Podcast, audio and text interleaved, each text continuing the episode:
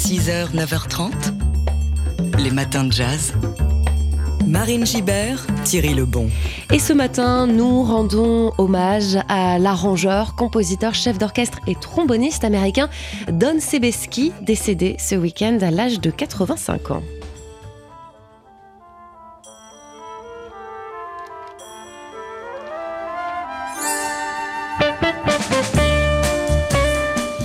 Don Sebeski, né en 1937, il étudie la musique à la Manhattan School of Music euh, et commence à jouer euh, du trombone avec Tommy euh, Dorsey et Stan Kenton notamment. Puis, dans les années 60, mais il devient connu pour ses arrangements sur les labels Verve puis CTI, aux côtés du producteur Creed Taylor.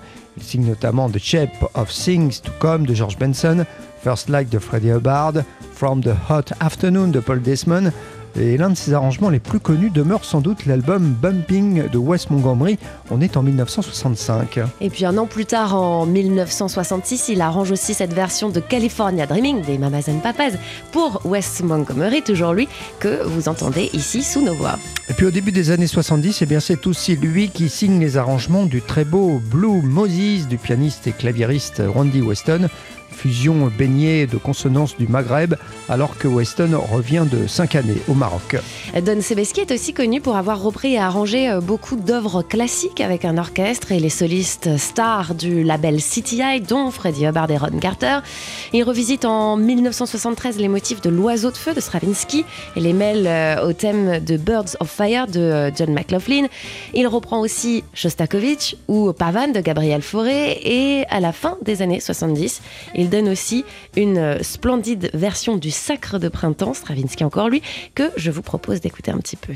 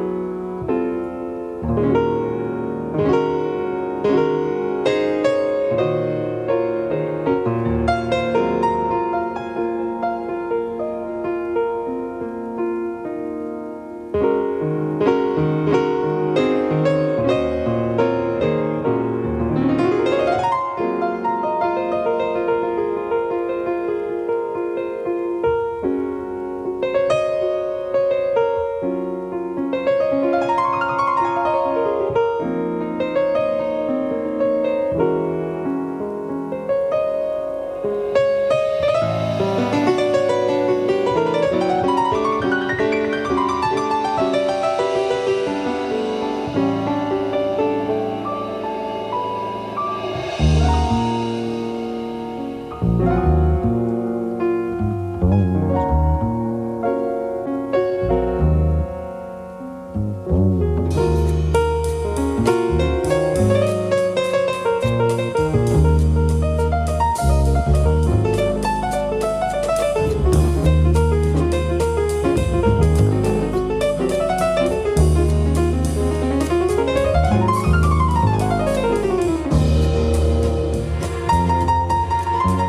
Le Sacre du Printemps version Don Sebeski, l'arrangeur, compositeur, chef d'orchestre, qui est donc décédé euh, ce week-end. Il avait 85 ans. Les matins de jazz. Ce matin, on vous emmène à la Nouvelle-Orléans où débutait ce week-end le célèbre festival Jazz and Heritage, fête démesurée et rendez-vous incontournable pour tous les amateurs de jazz. Le festival se déroule donc comme chaque année en deux temps. Ça a démarré vendredi pour trois jours, puis ça va continuer le week-end prochain pour quatre jours supplémentaires. Du 4 au 7 mai donc, le Jazz Heritage qu'on surnomme le Jazz Fest, c'est 13 scènes avec 6 concerts par jour.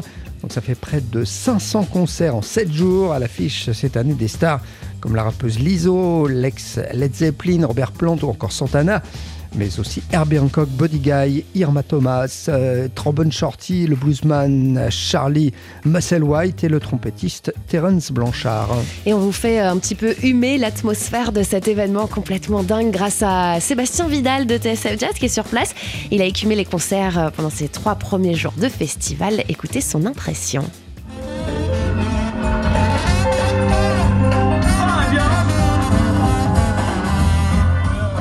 Ce festival se déroule sur un champ de course une quinzaine de différentes scènes avec des tentes spécialisées. Il y a une tente de blues, se produisait hier Christone Kingfish, qui était un espèce de BB King de 25 ans qui va, à mon avis, faire une carrière époustouflante. Il y a une tente spécialisée dans le jazz, évidemment, et puis des main stage ouverts, une tente qui fait du zydeco, une tente où il y a du gospel.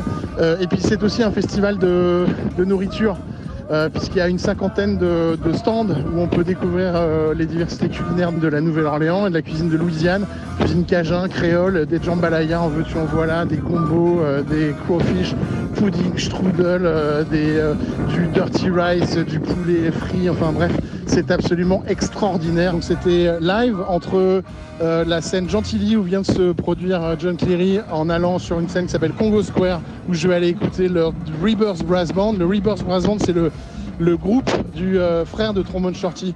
C'était Sébastien Vidal en direct de New Orleans.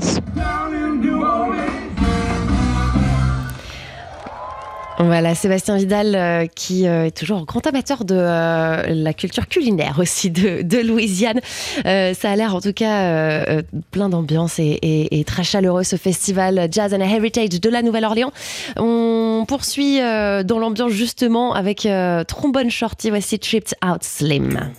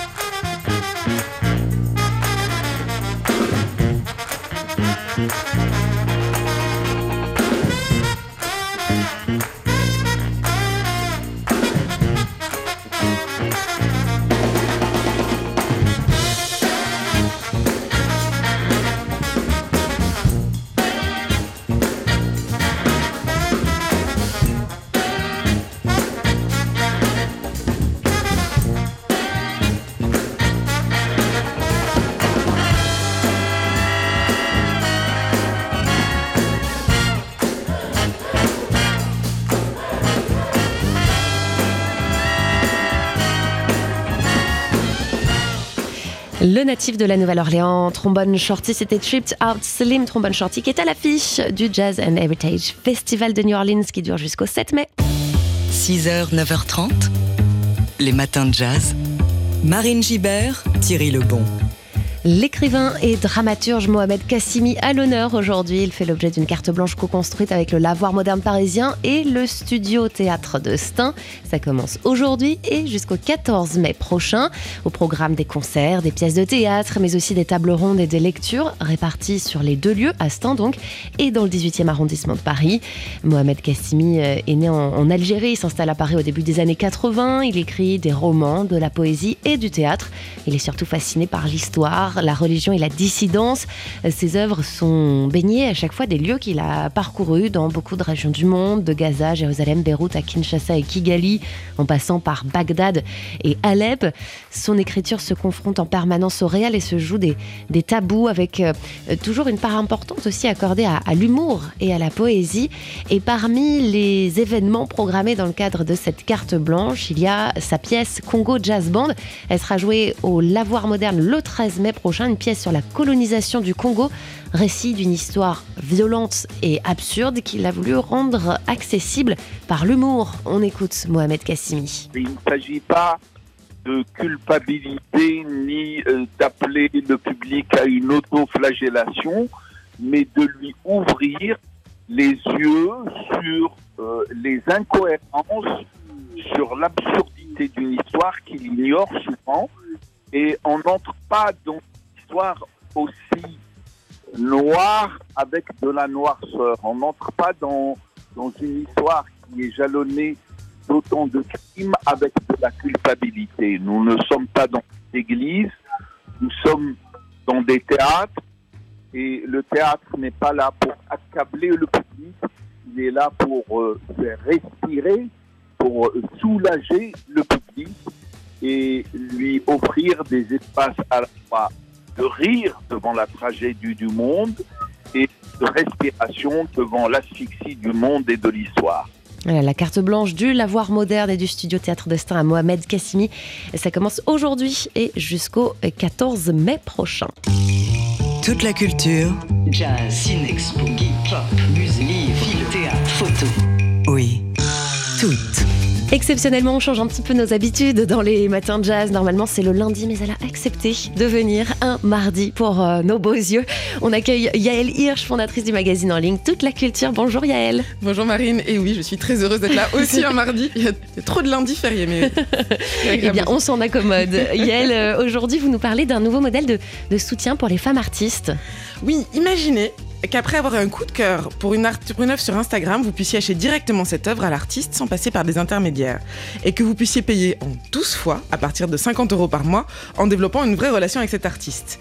C'est ce que propose le Cercle de l'Art. Il a été initié en 2021 par l'artiste Margot Derry et il réunit une communauté d'artistes femmes qui s'entraident et créent chacune leur propre groupe de collectionneurs. La saison 2 s'est lancée le mois dernier avec un Art Month qui permet des visites d'ateliers et la découverte des portfolios des artistes du Cercle par le grand public. L'idée, c'est aussi euh, de donner confiance à, ces femmes artistes. Oui, le Cercle de l'Art, c'est une communauté vertueuse d'artistes plasticiennes et, et d'amateurs d'art, amateurs et amatrices d'art. Pour les collectionneurs, le Cercle ouvre la possibilité d'acquérir des œuvres directement auprès des artistes et de créer une, relation privilégiée avec elles, selon un principe original d'acquisition, donc 12 mensualités pour acheter une œuvre sur l'année. Euh, c'est un peu comme si les femmes artistes avaient comme ça un, un salaire, enfin, où il y avait une relation, et il y a une évolution qui est visible. Et puis pour les femmes artistes participant au Cercle de l'Art, cela assure un revenu régulier et donne une visibilité. Alors que les femmes manquent souvent plus de confiance en elles que les hommes pour fixer un prix à leurs œuvres et mobiliser leur réseau, le Cercle de l'Art offre également aux participants de partager leurs bonnes pratiques, leurs sacs de collectionneurs et aussi de se donner de l'énergie et un timing pour communiquer sur leur création. S'étant elle-même confrontée à ces questions, l'artiste Margot Derry, la fondatrice, explique que ce cercle veut vraiment donner de l'énergie et confiance en elle aux femmes artistes. Euh, et ça marche euh, parce que euh, quand vous lissez l'achat des œuvres en 12 versements, ça met vraiment à l'abri des soubresauts du marché. Euh, ça transforme la manière dont le marché fonctionne, beaucoup moins au coût, euh, et confère une stabilité, donc une autonomie financière à des femmes qui peuvent alors créer dans la durée. La saison 1, l'an dernier, comptait 50 artistes. La saison 2 en réunit 102 dans plusieurs villes de France désormais. Et elles viennent toutes d'être révélées donc le mois dernier sur le site du Cercle de l'Art. Ces 102 participantes sont classées en trois groupes. Celles qui suivent la méthodologie du cercle, donc elles, elles font partie de ces bonnes pratiques. Celles qui suivent euh, la méthodologie et rejoignent la communauté en ouvrant leurs ateliers. Il y a souvent des ateliers ouverts, donc suivez euh, le site. Et celles qui partagent également les partenariats et qui sont aussi présentes sur l'Instagram du cercle. Les portfolios des artistes de la saison 2 sont donc d'ores et déjà disponibles, ce qui veut dire que vous pouvez vous lancer comme collectionneur ou collectionneuse sur l'année en demandant en direct à chacune des artistes de voir ses œuvres. Et pour cela, il faut donc euh, aller voir le site euh, lecercle.art. Merci Yael. Toute la culture, oui. Qu'est-ce qu'on va faire cette semaine? Qu'est-ce qu'on va voir comme film, comme expo, comme euh, spectacle? Euh, Comme chaque début de semaine, on fait le plein de bons conseils culture avec Yael Hirsch, euh, fondatrice du magazine en ligne Toute la culture. Yael, euh, dites-nous alors, qu'est-ce qu'il y a au menu cette semaine? Je vous faire un peu voyager cette semaine, Marine. Allez. Euh, Trenkeloken, est-ce que vous connaissez? Pas du tout. Eh bien, c'est le nom d'une ville d'Argentine à 450 km de Buenos Aires, mais c'est aussi un film de 4h20 en deux épisodes qui sort mercredi. C'est un film franco- germano-argentin pardon, de Laura Citarella euh, qui appartient euh, au collectif euh, indépendant et, et d'avant-garde El Pamperucine. Et euh, ça a été présenté à Venise et San Sebastian et c'est vraiment une enquête. quoi. C'est des femmes qui enquêtent. Euh, c'est des femmes qui enquêtent sur la disparition d'une femme. Euh, et euh, ça, en, en cherchant cette femme, il y a une cartographie un peu magique de cette ville euh, qui, est, qui est mise en place. C'est en 12 chapitres, c'est en deux parties et ça sort le 3 mai. Et puis, je vous emmène, nous pouvons tous aller, tous, à l'opéra. C'est la 16e édition, euh, ça a lieu les 5, 6 et 7 mai, et pour lancer la manifestation, Stéphanie Doustrac, la mezzo-soprano que j'ai adorée en, salopette dans Carmen, mais elle est absolument merveilleuse, euh, donne à 20h un récital de piano-voix euh, en entrée libre à l'opéra de Rennes le jeudi 4 mai. et à part ça, donc vous l'aurez compris, tout le week-end, il y a environ une trentaine de maisons d'opéra en France qui organisent plein d'événements. Vous pouvez, si vous intéressez aux costumes, si vous intéressez aux voix, si vous intéressez aux ateliers de maquillage, tous les métiers de l'opéra seront mis en avant. Euh, c'est vraiment l'occasion de familiariser des gens qui n'ont pas l'occasion d'aller à l'opéra avec, avec cette discipline. Et puis je vous emmène aussi à Saint-Tropez, Do You Do You, où euh, plein de prix littéraires sont en train de se créer, mais le plus intéressant et le plus merveilleux, euh, j'ai eu la chance d'y assister l'an dernier, c'est le prix littéraire de la Ponche qui a primé l'an dernier Nathalie Azoulay pour La fille parfaite chez POL et qui a lieu ce vendredi 5 mai avec un jury qui compte donc cette année Nathalie Azoulay, mais aussi l'agent euh, François Samuelson, la journaliste Irène de la Motte euh, et ou l'écrivain David Fuenquinos. Euh, ça se passe donc à l'hôtel de la Ponche. Les deux créatrices du prix, Vanessa Triano et Lisa Vignoli, ont voulu faire revivre le Saint-Tropez de la grande époque, le Saint-Tropez de Françoise Sagan, et ça fonctionne. Il y a cinq finalistes. Les romans sont à la fois nostalgiques mais d'avant-garde. Ça tient les deux à la fois et c'est un très joli programme avec les cigales et le port de Saint-Tropez. Ah oui, ça donne envie. Merci Yael Hirsch de nous avoir fait voyager. Toute la culture, oui, toute.